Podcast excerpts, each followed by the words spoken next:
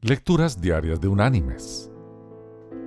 La lectura de hoy es tomada del libro de los Proverbios.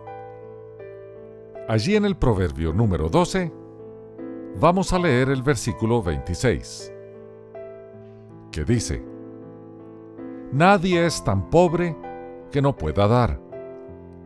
Nadie es tan rico que no necesite recibir.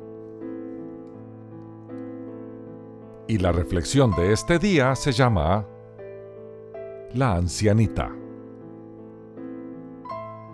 Había una anciana campesina que, cargando con dificultad un atado de leña para alimentar una hoguera en la que cocinaba, caminaba lentamente hacia su casa. Su rancho era un pedazo de techo caído sobre una pared formando un espacio triangular dentro de este. Un joven juez, que en su tiempo libre paseaba por el campo, se encontró con ella y conmovido por la edad y las condiciones en las que vivía la humilde mujer, decidió buscar la manera de ayudarla. La señora hablaba en forma alegre y determinada con entusiasmo le contó al juez que comía de lo que crecía en la granja, que tenía algunas gallinas y una vaca que le producían lo indispensable. No había tonos de queja ni de carencia en la conversación de la anciana. Todo lo contrario, sus palabras estaban plenas de gratitud y esperanza. Después de haber conversado un buen rato, el juez le preguntó a la campesina,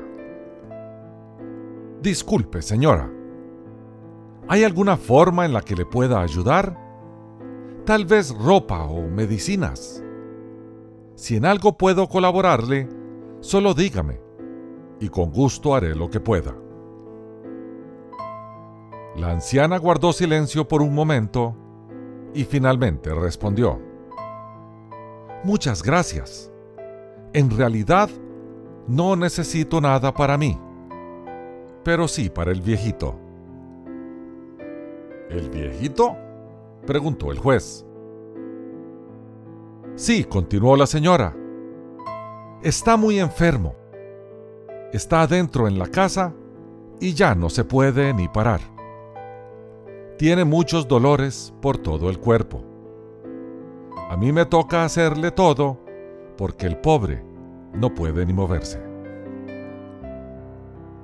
¿Y qué tiene su esposo? replicó el juez sorprendido. No es mi esposo, respondió la anciana. Es un viejito que encontré desamparado y... ¿Cómo lo iba a dejar solito? Por eso desde hace dos años que lo estoy cuidando.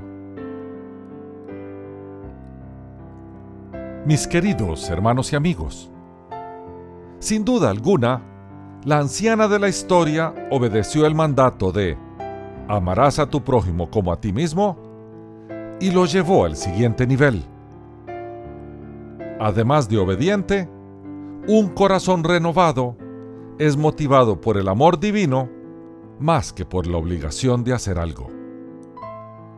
Esa es la clase de amor con el que Dios nos ama.